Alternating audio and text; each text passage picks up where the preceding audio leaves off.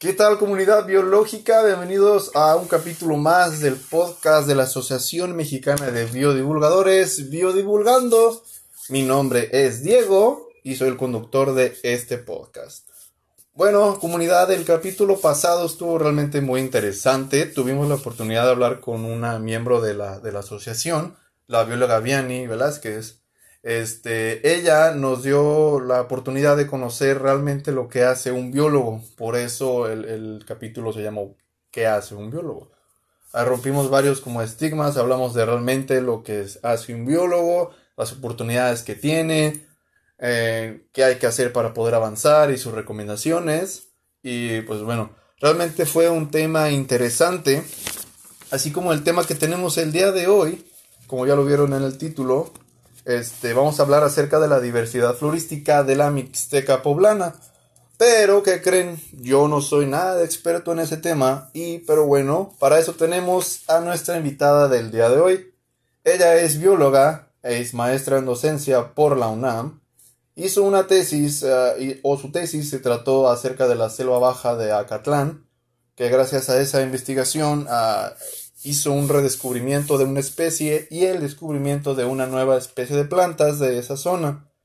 También es mentora en el programa Mujeres de, Líderes en STEM. STEAM.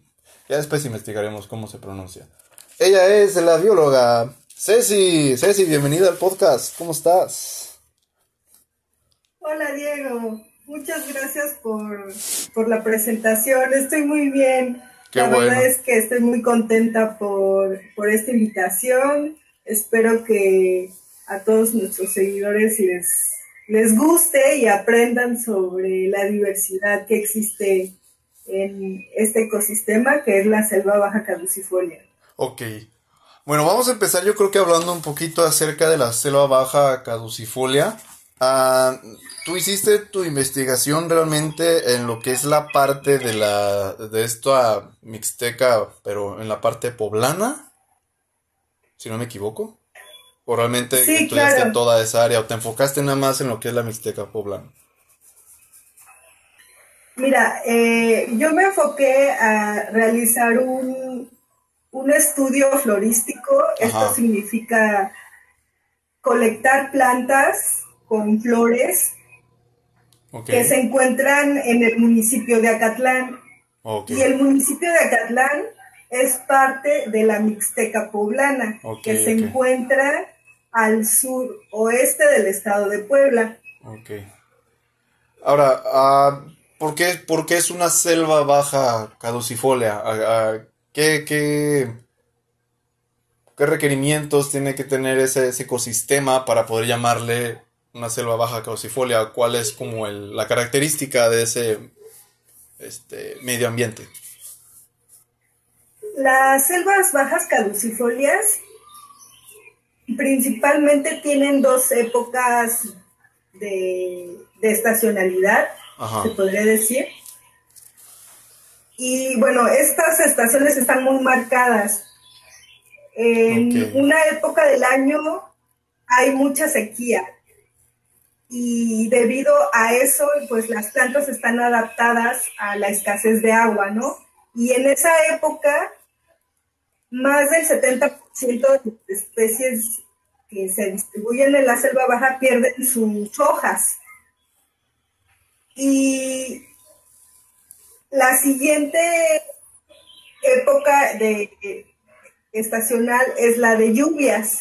Entonces, una vez que caen las primeras lluvias en la selva baja, las especies, pues ya están adaptadas, ¿no? Y lo que quieren es reverdecer para continuar su ciclo de vida, ¿no? Y posteriormente tener flores, frutos y así, ¿no? Okay. Entonces, es, muy bonito si, si, tú has tenido la oportunidad de, de, estar en una selva baja o has tenido la oportunidad de venir a Catlán, eh, si veniste en la época de secas, por ahí de noviembre, diciembre, y, vas a ver los montes, pues estaban muy grises, ¿no? Se veía todo gris, como sin vida, pero realmente las plantas están como en un periodo de latencia, eh, están muy bien adaptadas a estas condiciones de aridez y, por eso las veías así como, como sin vida, ¿no? Pero si vienes en una época de lluvias, pues ya vas a ver todo verde, ¿no? Y muy, muy bonito. Entonces, esa es la principal característica de las selvas bajas caducifolias, que pierden su follaje en la temporada seca. Y también otra característica es que las especies como, como los copales tienen cortezas exfoliantes. Es como si vieras en, su corteza como, como papelitos que se les van desprendiendo a, la corteza. Aquí se le llama exfoliante. Esa es otra ah. característica. Interesante.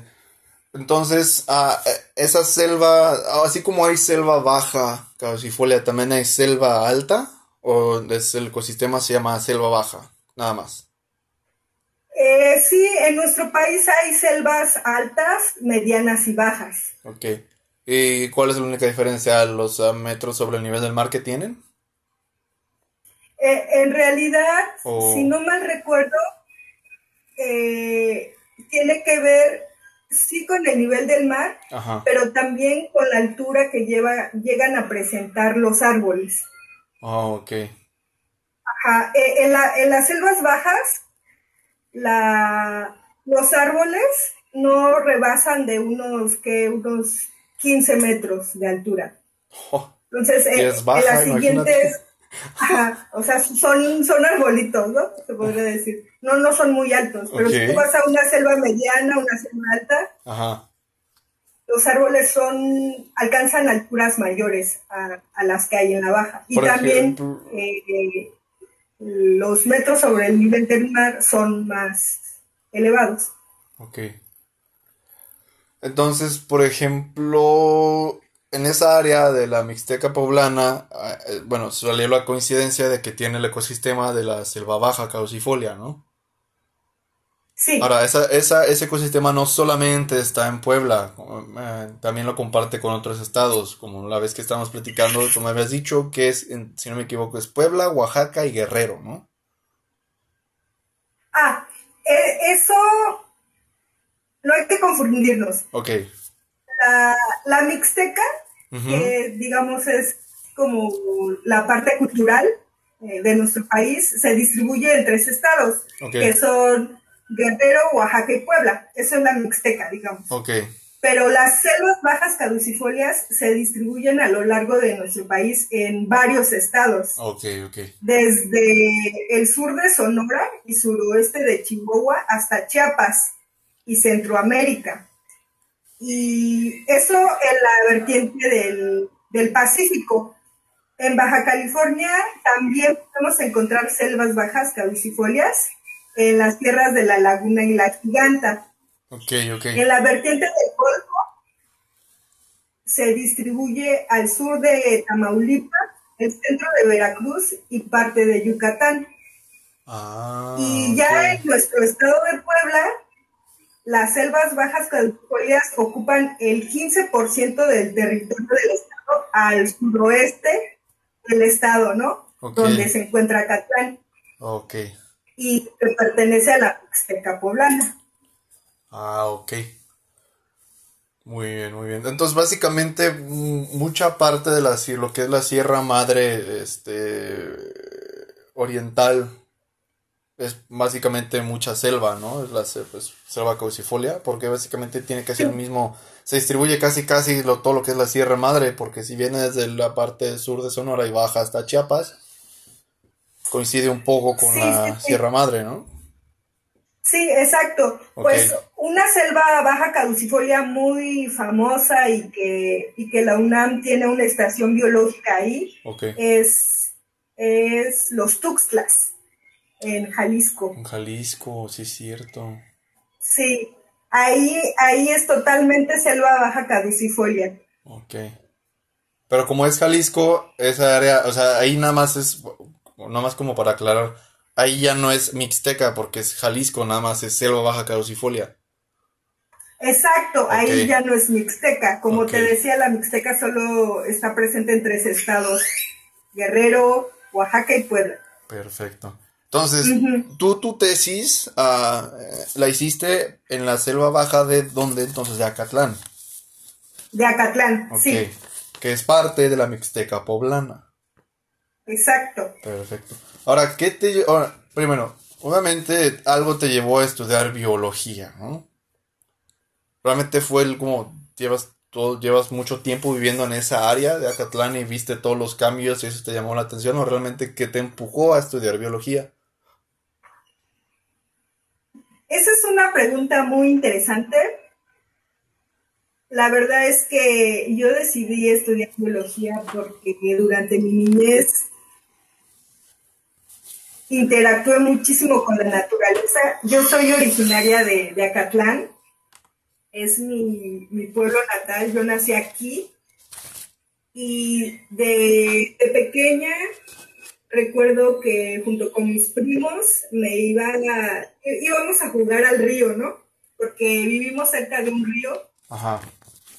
Y también mis abuelos tenían un huerto familiar. Entonces, como parte de las labores familiares, nosotros como niños les ayudábamos a mis abuelitos a cortar la fruta, que la zanona, los mangos, los chicos zapotes. Y pues en ese, en esas actividades, pues también jugábamos, ¿no? Para nosotros no era como pesado ayudarles porque también lo tomábamos como un juego, ¿no? Nos divertía pasar por el río, bañarnos ahí. Y luego subirnos a los árboles a cortar la fruta. Entonces, eso me, me motivó mucho a, a estudiar biología y también porque pues aquí donde yo vivo, haz de cuenta, cruzas el río, luego unos pocos huertos y ya llegas a la selva baja caducifolia, ¿no? Que, le decimos el monte. Entonces también hacíamos excursiones al monte y, conocíamos muchísimos frutitos comestibles de las de, que producen las plantas de la selva y, y todo muy, muy padre, ¿no? Entonces eso me motivó a estudiar biología, digo. Ok. Entonces ya una vez tú estudiando biología, eh, decidiste dedicarte ya un poco más a las plantas. ¿Eso fue durante la carrera? Eso fue durante los últimos años de la carrera de biología. Ok. Porque Realmente... en la facultad de ciencias... No, sí, sigue, sigue, sigue. En la facultad de ciencias del UNAM tienes que tomar un taller en los últimos años de la carrera y ese taller te, te da la opción de titulación, ¿no? Okay. Entonces, como parte del taller que yo tomé, pues conocí a, mi directora de tesis, que, fue la doctora Hilda Flores, y también conocí a la doctora Elena Terena, y ellas me dieron muchísimas herramientas para identificar plantas, ¿no? Y, me, pues también me dieron herramientas para colectar y para darle un seguimiento a las colectas de, las plantas. Mm, ok. Entonces ya teniendo ya todos los instrumentos, todas las herramientas, ya dijiste, bueno, vamos entonces a estudiar las plantas, ahora sí. Ajá, exacto. Ok. Y, y propuse, o sea, yo tuve la, la, libertad ¿no? de proponer este tema de tesis por las razones que, pues, que ya he mencionado, ¿no? que soy originaria de aquí y porque realmente hay muy pocos estudios relacionados con la diversidad en general de, de esta zona de Acatlán y de la ¿Tu tesis cómo se llamó? Mi tesis se llamó eh, diversidad florística de la selva baja caducifolia de Acatlán, Puebla. Ok. Entonces, dentro de esa tesis, dentro de toda esa investigación que hiciste durante, ¿por cuánto tiempo hiciste tu tesis?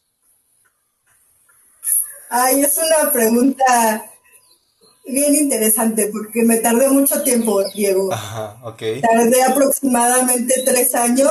Ajá entre colectas en campo, identificación y escritura de la tesis, me tardé aproximadamente tres años. Imagínate. Sí. Qué loco. Entonces, dentro de toda esta investigación, fue lo que una vez que estábamos platicando ya, dentro de toda esta investigación que hiciste dentro de tu tesis fue cuando hiciste esto de lo, del redescubrimiento de una especie, ¿no? Y el descubrimiento de una especie nueva de planta. Sí, como parte de esta investigación, de este proyecto que propuse, nos encontramos con, con una plantita Que, que tiene la corteza exfoliante, que, te digo, que parece, pareciera que son como hojitas que se le van desprendiendo de la corteza.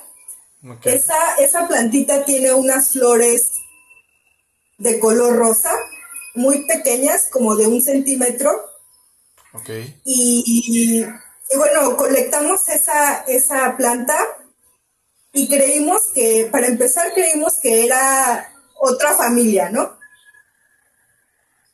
estábamos equivocados, ¿no? Creímos que era la, familia... bueno, ¿para qué te voy a mentir? No recuerdo, pero resultó que, que no era esa familia, que en realidad la familia a la que pertenece es de las euforbiáceas, pariente de la Nochebuena. Y esta planta se llama Jatrofa rioja. Y, yo por pura casualidad encontré que, que, esta especie eh, había sido descrita por Faustino Miranda. Ok. Eh, en 1942, imagínate. Mm, entonces, casi no, había, sí, un montón de tiempo, casi no había bibliografía para lograr identificar esta planta. Entonces, por pura casualidad, me enteré de que de que era esa especie, la Jatrofa rioja. Jatrosa rioja. Jatrosa rioja es el nombre científico Ajá, es el nombre científico. Y entonces, el nombre común, ¿cuál sería? Digo, obviamente yo sé que por algo existe un nombre científico para realmente identificar la especie, porque el nombre común puede variar, depende de la región, ¿no? Claro. Pero entonces ahí como, o sea, es, es Jatrosa Rioja, pero comúnmente como se conoce o como le dicen, a menos allí donde vives. O no le han, la verdad es que no, tiene nombre común. Ok. No tiene un nombre común, eh, Yo creo que por eso sí un descubrimiento. ¿no? Entonces, eso es lo más importante. Ok. Jatrosa Rioja. ¿De dónde viene la etimología de Jatrosa Rioja? ¿O qué etimología tiene? Pues mira, bueno, haciendo como un paréntesis, sí el, nombre científico se divide en dos palabras, ¿no? Que es el género, que en este caso es la jatrofa, Ajá. y el epíteto específico, que es Rioja. Ajá. Entonces, em, el género jatrofa, la verdad no sé qué etimología tiene, pero sí sé que el epíteto específico, que es Rioja, eh, corresponde al apellido de Enrique Rioja. Okay. él fue un biólogo que se dedicó a la al estudio de, de las plantas acuáticas, si no mal recuerdo. Él fue un exiliado español contemporáneo de Faustino Miranda. O sea, ellos eran muy amigos. Mm, ok, ok. Ahí se va conectando. Eran muy amigos. Sí, y también Faustino Miranda fue exiliado español. Ellos vinieron a México, eh, ah, pues por esto de la Guerra Civil Española. Ajá. Y aquí se desarrollaron muchísimo como, como biólogos. Faustino Miranda como botánico aportó muchísimo conocimiento a la diversidad de plantas de esta región de la Mixteca y también de Chiapas. Entonces, los primeros estudios realizados en Acatlán fueron gracias a las aportaciones de Faustino Miranda. Ah, fíjate, yo no sabía que Faustino. Digo, cuando hablamos eh, acerca de Faustino Miranda el, el, otro día, yo pensé que era mexicano. No sé por qué nunca te pregunté de dónde era. no, no, no es mexicano. No es mexicano. eran exiliados españoles. Fíjate qué interesante. Sí, está súper interesante. A ver, entonces, bueno, hiciste este redescubrimiento que es Jatrosa Rioja, eh, digamos que tiene una florecita rosa de un centímetro. Ajá. ¿Y qué otras? Digo, realmente, eh, obviamente al tener flor produce algún fruto y luego la semilla, ¿no? Claro, sí, produce un fruto, llega a medir como dos centímetros, el fruto tiene dos semillas nada más. Ajá. Y es un fruto, es un fruto, ah, no sé cómo explicarlo, como del, de, como del tamaño de una aceituna más o menos, un poquito más grande. Ok. Y es de color negro. Mm. ¿Y es comestible o no? No, no es comestible. ¿Por qué? ¿Por qué no es comestible? Sí. La verdad no, no sé por qué no sea comestible. Yo creo que no tiene, en realidad no tiene como gran cantidad de, de pulpa como otros frutos que comemos. Es, es un fruto seco. Ah, ok, ok. Ajá. Entonces sale el fruto, la, la, la, la, boli- la bolita negra, y luego adentro tiene dos semillas y ahí se va el ciclo, ¿no? Entonces, Ajá, sí. y luego entonces el descubrimiento de la nueva especie también fue ahí en la Mixteca poblana, en la parte de Agatlán. Sí. La especie que redescubrimos la nombramos Cena acatlanensis, dedicada a- al municipio de Acatlán. Así como Faustino Miranda le dedicó una especie a su gran amigo Enrique Rioja, Mm, nosotros decidimos nombrar a esta nueva especie como Cena acatlanensis en honor a- al municipio de Acatlán. ok. Y entonces esta cena Sí. acatlanensis, ah, pues también es, ¿qué tipo de planta es? ¿Qué, qué características tiene? ¿Por qué? ¿Por ¿Cómo fue que descubriste tú que era una nueva especie? Sí, la- las características que tiene esta nueva especie es que es un arbusto Ok, y es pariente eh, del frijol, de, de los guajes, las habas, pertenece a la familia de las leguminosas. ok, ok. Sí, Oh, interesante. y su su flor es amarilla. Y el fruto parece una leguminosa, o no, más bien la semilla es lo que Claro. parece leguminosa. Sí, el fruto es una vaina, es una leguminosa. Ah, ok. re- redondeado como un ejotito, digamos, Ok. pero está peludo, es muy suavecito. No es como el ejote que está muy liso, ¿no? Ajá. Entonces, ¿cómo supiste tú? Bueno, obviamente viste esta especie, la describiste, la investigaste, la registraste y luego te diste cuenta de, ah, caray, nadie había documentado esta especie. ¿Qué dijiste? Pues entonces es una nueva especie, entonces. ¿O cómo fue que tú descubriste? ¿O cómo supiste tú que ya habías ah, registrado una nueva especie? Sí, cuando haces estudios de este tipo de, de diversidad florística, Ajá. debes seguir claves taxonómicas para identificar a esta especie una planta. Ok. Y en este trabajo de, de gabinete que le llamamos, pues busqué muchísima bibliografía para lograr identificar esta especie, ¿no? Y la sorpresa fue que ninguna clave taxonómica me permitía llegar a esta especie, solo, me, solo llegaba al género, digamos. Ok. Y, y con ayuda de, de mi directora de tesis, de la doctora Hilda, y también de un investigador que se dedica al estudio de, de la familia de las leguminosas, el doctor Alfonso Delgado, él también me ayudó a identificar esta especie, ¿no? Eh, como las claves no aportaban nada, lo que hicimos fue acudir al Herbario Nacional de México, que está en el Instituto de Biología, y ahí prácticamente nos dedicamos a buscar todas las, las colectas, los ejemplares de herbario de este género, ¿no?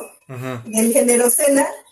Y uno por uno estuvimos revisando qué, planta se podría parecer a la, a la nuestra, ¿no? ¿Y cuál fue la sorpresa? Que ninguna planta se parecía a la nuestra.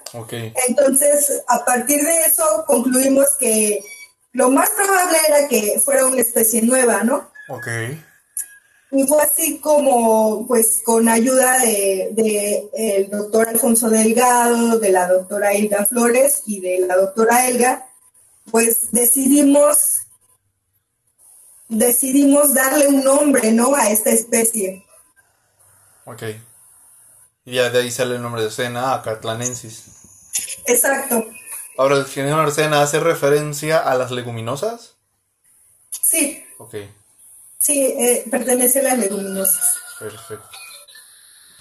Entonces, y bueno, a, la hora de hacer este nuevo descubrimiento, entonces realmente ya después de ahí, cuando tú haces el descubrimiento de una, de una especie, ¿qué sigue? Realmente es como descubrir de dónde viene, ¿O es nomás como seguir registrando a ver si crece en otros lugares, si nada más crece ahí? O, qué sigue? Una vez que uno descubre una especie, ¿qué sigue después? Pues primero que nada tienes que publicarlo, ¿no? Tienes que hacer un artículo científico que respalde eh, que realmente es una especie nueva.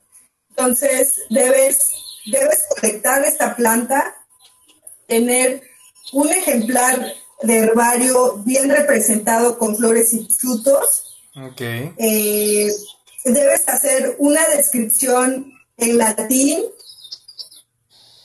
de, la nueva especie con, las características que tiene y, y, claro, publicar el artículo, ¿no? Porque si no lo publicas, pues la comunidad científica no va a saber que hay una nueva especie. Entonces sí es bien importante publicar eh, en artículo sobre, sobre las especies nuevas. Sobre las especies nuevas, ok. Ahora, realmente tú no te enfocaste en, tanto en el redescubrimiento como en el descubrimiento. ¿Fue una casualidad investigando y tomando muestra de todas las, de las plantas que hiciste durante tu tesis? ¿O sí? Sí, la verdad. ¿O cómo fue realmente eso?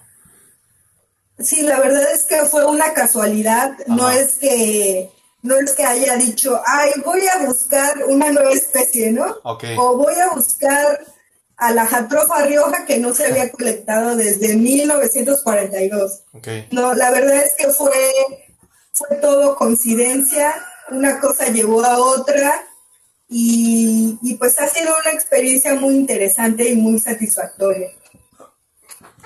¿Cuál digamos que, ¿cuántas plantas uh, estudiaste en tu tesis? ¿Cuántas muestras? Bueno, o realmente, ¿cómo, cómo estructuraría una la pregunta bien? ¿Cuántas colectas hiciste? ¿Cuántas especies registraste? ¿Cuántas plantas investigaste? Sí, mira, eh, como ya te había mencionado al principio, que las selvas bajas tienen dos estaciones bien marcadas, la de lluvias y la de secas. Entonces, muchas especies tienen, tienen flor o fruto en la temporada seca o flor o fruto en la temporada en la temporada de lluvias. Entonces es bien complicado, ¿no? Porque para identificar plantas debes tener casi flores y frutos. Ok. Entonces, lo que hicimos fue colectar plantas más de, más de 500 colectas se hicieron eh, en ambas épocas de seca y de lluvia, ¿no? Ok. Entonces, eh, estas, estas colectas, estas 500 colectas, se redujeron a 300 especies identificadas. Ah, Porque muchas veces había colectado los frutos en la temporada seca y las flores en la temporada de lluvias. Entonces, pues pertenecían a la misma especie y por eso se redujo mucho el número de, especies, ¿no? Eh, en comparación con el número de colectas, que fueron más de 500 colectas. Ok. Entonces, digamos que en la selva, en la en la región de la Mixteca poblana, ¿cuántas especies hay? ¿Cuántas especies hay? ¿O fue lo que me acabas de decir, las 300 y tantas que colectaste? Ajá, aproximadamente son más de 300 especies. Ok. La verdad es que es que aún faltan más estudios florísticos en esta región. Entonces, un estimado es este, ¿no? Que, que hay aproximadamente unas 336 especies de plantas pero yo puedo asegurar que hacen falta más, ¿no? Más especies por registrarse. eso solo en la Mixteca poblana, ¿no? Sí. Ahora, ¿se puede dar el caso de que, por ejemplo, la cena catlanensis también esté presente en la parte de la Mixteca guerrerense, por ejemplo? Podría ser, porque también se comparte en, se comparte el tipo de vegetación en Guerrero, ¿no? Ok. Entonces, podría ser, hasta la fecha no se ha vuelto a documentar en, otro estado, solamente aquí en la región de Acatlán. Ah, ok, ok, ok. Entonces realmente en otras, por ejemplo, ahí en, en, la región de la Mixteca puede que se dé la cena catlanensis, pero por ejemplo en la selva baja caucifolia de la parte del sur de Sonora, ahí sí quién sabe, ¿verdad? Porque digamos que no comparten ya la misma vegetación, ¿o sí? Claro. Eh, o sea, sí se comparte la misma vegetación, pero, pero quizá la altura o las condiciones climáticas sean un poquito diferentes a las que hay aquí en, entonces la sí, se, puede dar el caso, ¿no? Depende también mucho de los factores biológicos que hay alrededor. Claro. se puede dar o no. Ahora, dentro de tu, tú de toda esta investigación de, tesis, obviamente descubriste muchas plantas, viste muchas flores. Ah, ah, ¿Cuál planta o cuál especie, digo, si es que te acuerdas o si es que realmente este, llegaste a descubrir algo así? ¿Alguna planta que tenga como alguna característica como curiosa dentro de esa región? ¿O, que tenga la flor así como muy, muy exótica? Dentro de todas las mm. especies que ¿O cuál fue así que te dijiste, es que esta es mi favorita o esta es la que más me gusta porque esto, esto, esto, esta está muy curiosa porque... Digo, porque a veces hay muchas plantas realmente demasiado raras y muy padres, ¿no? Porque pues que son como las plantas carnívoras, por ejemplo, que se mueven, ¿no? Sí. Sí. ¿Qué plantas hay ahí pues... que tú digas, ah, mira, es que esta está muy padre, esta está muy curiosa, esta tiene esto, esta tiene la curiosidad de que, pues, no sé, la arrancas una hoja, la plantas y de la hoja ya crece, ¿no? No ocupas una raíz. No sé. Pues es una pregunta interesante, Diego. En realidad no me había puesto a pensar en eso. Ahorita me, estás haciendo pensar en, cuál podría ser una, una planta o, o, alguna flor muy, muy rara, ¿no? Estoy pensando, eh, ahorita no recuerdo la, especie de esa flor, pero es, es de la familia de las euforbiáceas. Okay. También un pariente de la jatrofa, ¿no? Y de la nochebuena. Es una flor es una flor verde que tiene tricomas o, pelitos, eh, podría decirse, Ajá que terminan en una glándula de color dorado.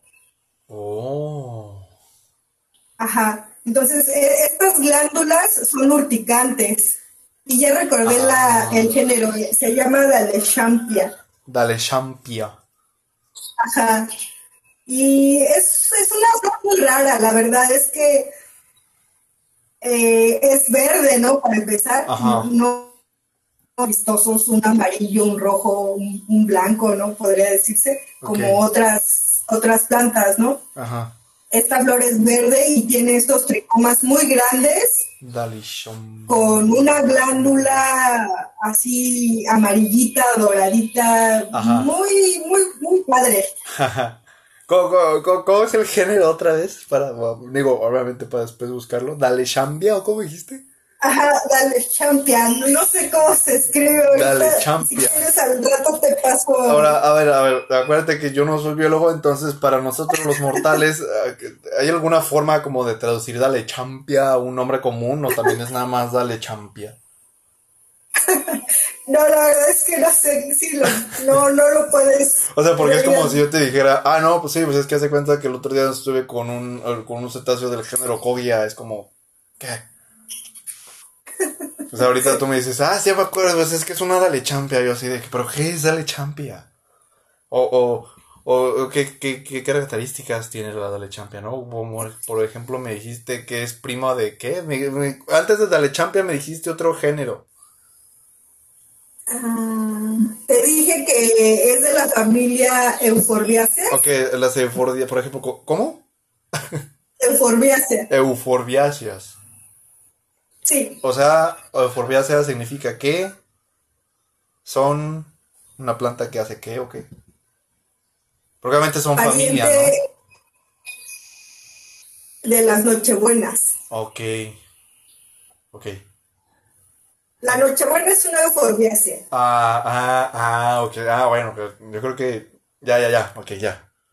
O por ejemplo la chaya, que, que es una planta medicinal y que en Yucatán la utilizan para hacer las aguas de chaya. Sí, el- También es una Euphorbiaceae. Ok. Ok. Entonces esta Dale Champia es también. Está muy raro el nombre. Entonces esta Dale Champia es también parte de las euforbiáceas. Sí, O sea, es pues, como prima de la Nochebuena, pariente de la Nochebuena, ¿no? Sí, pariente de la Nochebuena. Euforbiácea, ok. Entonces, digo, me imagino que así como también, digo, lo voy a relacionar, lo vamos a, lo voy a relacionar como con los mamíferos marinos porque es de lo que yo sé, así como tú sabes de plantas, yo sé de mamíferos marinos. Sí. Obviamente también como cualquier especie biológica también tiene familias, tiene géneros, tiene sub y órdenes, ¿no? Sí, Entonces la euforbiácea es el género, es el orden, es la familia. la eu- Euphorbiaceae es la familia. Ok. Entonces, ¿y cuál es la característica de esa familia euforbiácea? ¿O no tiene una característica en Presentan específico? látex. Si Ah. tú has trozado una hojita de la Nochebuena, Ajá. ves que tienen un látex blanco. Sí. No todas las especies presentan esa característica, pero sí la mayoría, ¿no? Ok. Por ejemplo, también algunas especies son urticantes, como esta que te digo. Ok, la dale champia. Eh, ajá. La, la, la chaya también es un poquito urticante. Yo he tenido la oportunidad de tocarla y, y sí te urtica un poco. Ajá. Eh, además, en el caso de la Nochebuena, Ok. la flor es- tiene algunas adaptaciones. Por ejemplo, lo que nosotros creemos que es la flor no es la flor en la Nochebuena. Ok. Lo, lo rojo Ajá. que creemos que son los pétalos no es la flor. Son hojas modificadas. Ah. Y las flores en sí en la Nochebuena Ajá. son los puntitos amarillos. Ah. Y esos- Ok. Es Y esos poquito- puntitos amarillos Ajá, ajá. son las flores, pero son flores diminutas, ¿no? Que, que se han reducido en... O sea, no tienen pétalos esas flores, nada más presentan los estambres, que es la parte reproductora masculina, Ajá. y, y el gineceo, ¿no? Que es la parte reproductora femenina. Ok. Entonces, ahora, mira, fíjate, yo no sabía, estoy impactado ahorita, en justamente en este momento, toda mi, mi- toda mi vida he vivido engañado. Eso, esas, hojas modificadas o es- es- se hicieron por un sistema de defensa hacia algo? ¿O por qué? Más bien, yo pensaría que, que es para atraer a los polinizadores. Ok. O sea, estas brácteas se les llama a, a las hojas modificadas, pero asociadas con las flores, ¿no? Ok. Entonces, ese color tan vivo, ¿no? Ese rojo, Mm, es yo, yo lo asocio con, con la polinización, de atracción de los polinizadores hacia estas florecitas tan pequeñas, ¿no? y también recordemos Ajá. que la Nochebuena pues ha sido, ha sido modificada, ¿no? Por el ser humano, pues para que tenga muchísimas más brácteas rojas Ok. este, o sea, que cada que compramos una Nochebuena en diciembre, pues elegimos la, la que tiene más hojas rojas, ¿no? Ajá. Pero pues esto ya es parte de, de, mm, Mira, qué interesante. de- de la selección artificial que ha producido el ser humano para su venta. Me siento engañado. Entonces, por ejemplo, así como digamos que eh, la Nochebuena tiene, digamos que la flor es ese puntito amarillo, entonces es un poquito parecido a lo que hace la, la lechampia, ¿no?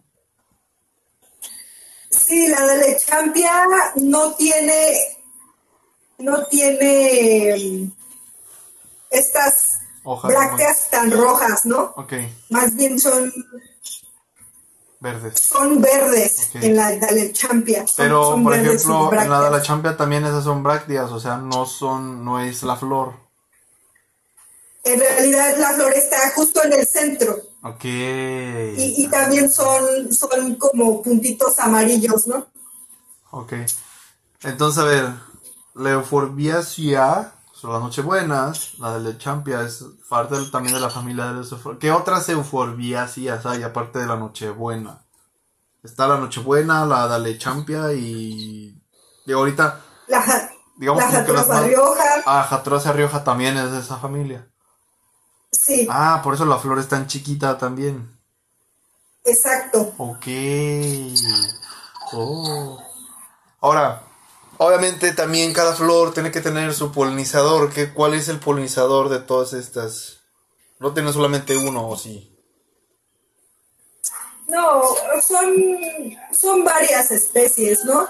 Ok, que va En la Jatrofa Rioja logramos observar mariposas como polinizadores. Ok, En la Dalechampia la verdad es que no, no hemos observado algún polinizador en específico, pero en la Nochebuena sí he visto que se acercan hormigas, mariposas y, y aparte, no sé, te dejo de tarea, digo, que la próxima que veas una Nochebuena te fijes en sus flores y, y justo en, este- en estas flores que les digo que son los puntitos amarillos, van a ver una especie de copita y esa copita tiene néctar para atraer a los polinizadores.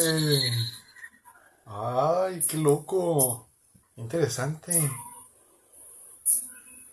Sí, Ya está súper padre. O sea, tiene la copita con néctar ya la Nochebuena. Sí, Entonces, obviamente, ¿la Nochebuena se da en la selva baja cosifolia o no? sí se da en la, en la selva baja, Ok. pero aquí en Acatlán no, no se distribuye. Ok. Se, se encuentra más como por Tasco, Guerrero, Mm, de forma silvestre. Entonces, a ver, entonces tenemos la dalechampia, otra flor que tú, otra planta que te habéis dicho, ah, mira, es que esta está chida o que tú puedes decir, digo, ya tenemos a la acena acatlensis que ah, al parecer solamente crece en esa área, o al menos no se ha registrado en otras áreas. A la dalechampia, otra, otra flor como famosa o que realmente se dé ahí, por ejemplo, está el caso del cempasúchil, que se da cierta en área, pero se puede exportar a todos lados. Hay realmente una planta que digas, no, pues es que esta se da aquí nada más y se va para otros lados. O otra planta que tú creas que nada más se dé ahí. Digo, para hablar un poquito más acerca ya de la diversidad, digo, ya sabemos que una selva baja calcifolia tiene dos estaciones, la estación seca, la estación húmeda, se encuentran especies como la Sena catlensis, la Dalechampia. ¿Qué, otros, ¿Qué otras especies tú puedes encontrar en una selva baja caucifolia? O al menos en la selva baja caucifolia de la Mixteca poblana, por ejemplo. ¿Qué otras especies te encuentras? También encontramos al copal, que es un árbol. Ajá. Y su resina se utiliza para producir el copal, ¿no? Que se utiliza... Sí, son que lo, lo, secan y son las bolitas de incienso, ¿no? Ajá, exacto, sí, sí, sí. Eh, en la actualidad, en nuestra región no se aprovecha ese recurso, pero en otros estados como el Guerrero, eh, pues sí, sí explotan más esta resina del copal. Ok. ¿Qué otra?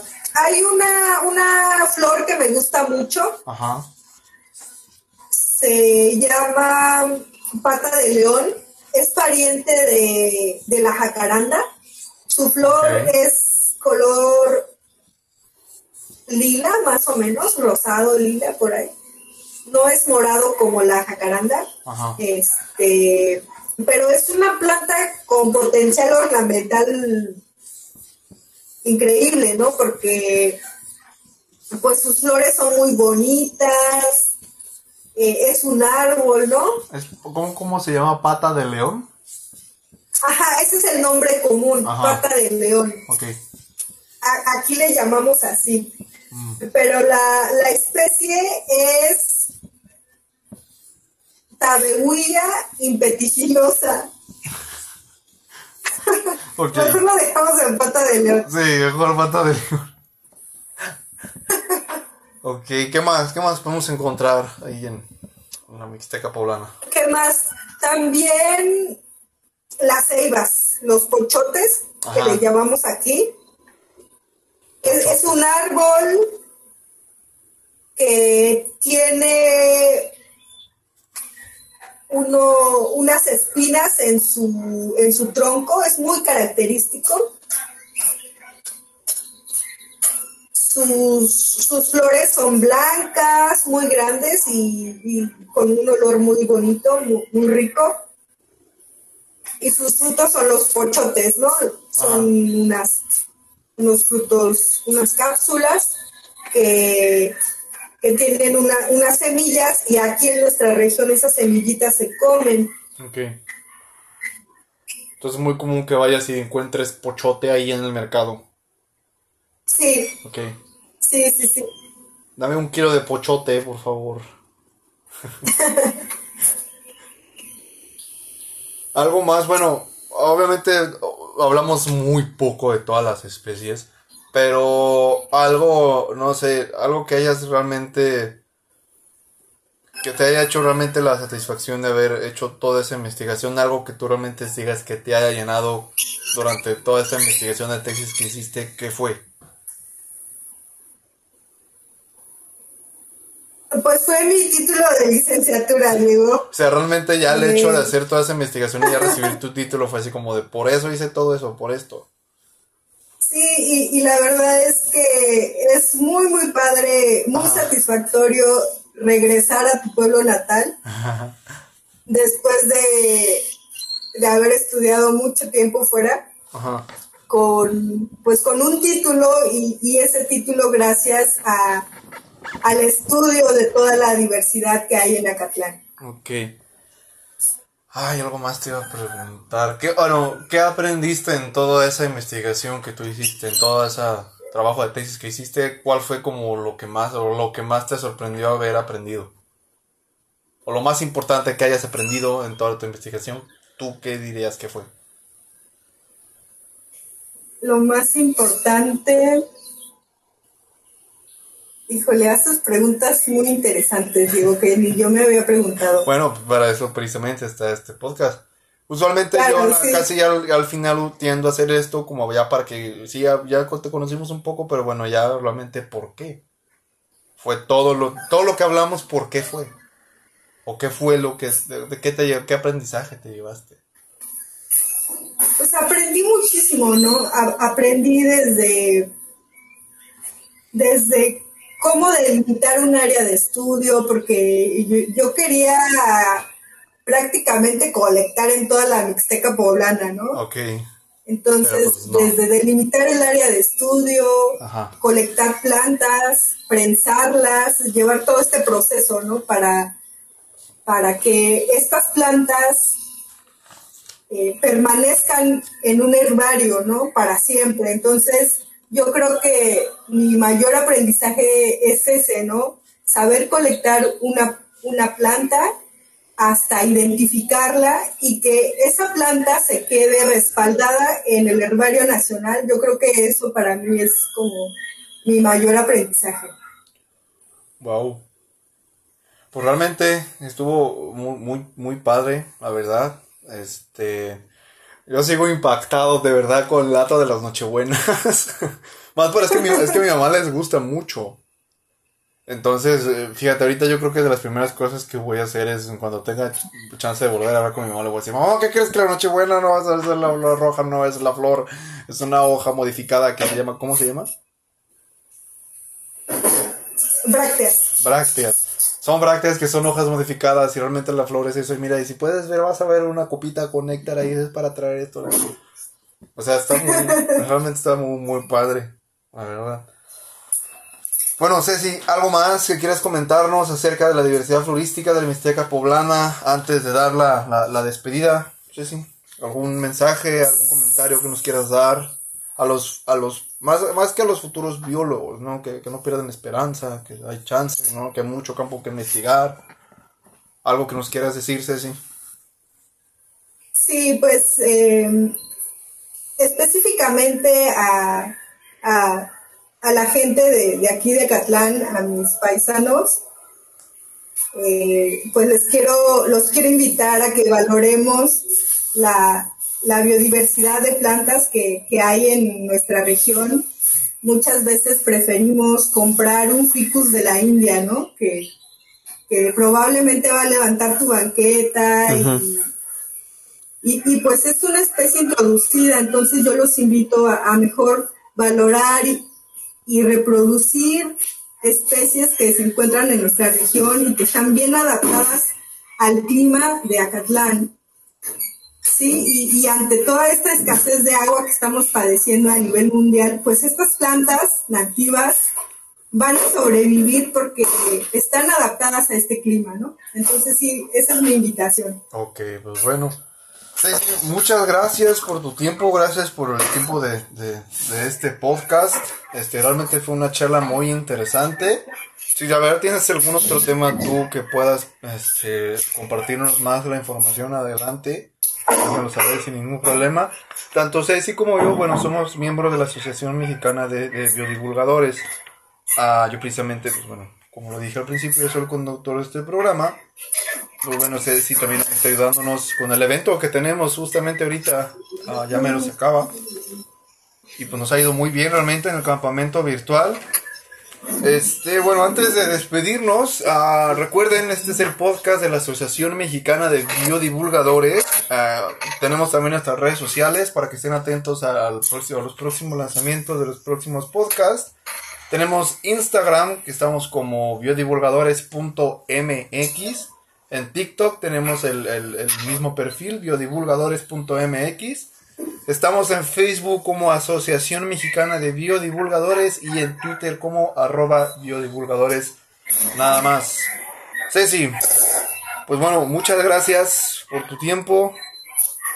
Qué bueno que tuviste, que nos diste la oportunidad de tener esta plática con, nosotros. Y pues bueno, ah, alguna última ah, ¿Algún último comentario, Ceci, que nos quieras dar? Muchas gracias, Diego, por tu invitación, por esta charla y la verdad espero que les haya gustado y, que hayan aprendido mucho. Yo aprendí, aprendí demasiado, Ceci. Pues bueno, este fue el podcast de la Asociación Mexicana de Biodivulgadores, Biodivulgando. Y chicos, nos vemos, a comunidad, nos vemos el próximo capítulo. Recuerden que sin ciencia no hay futuro. Muchas gracias, Ceci. Muchas gracias, estimados oyentes. Y nos vemos en el próximo capítulo. Que les vaya bien. Chao.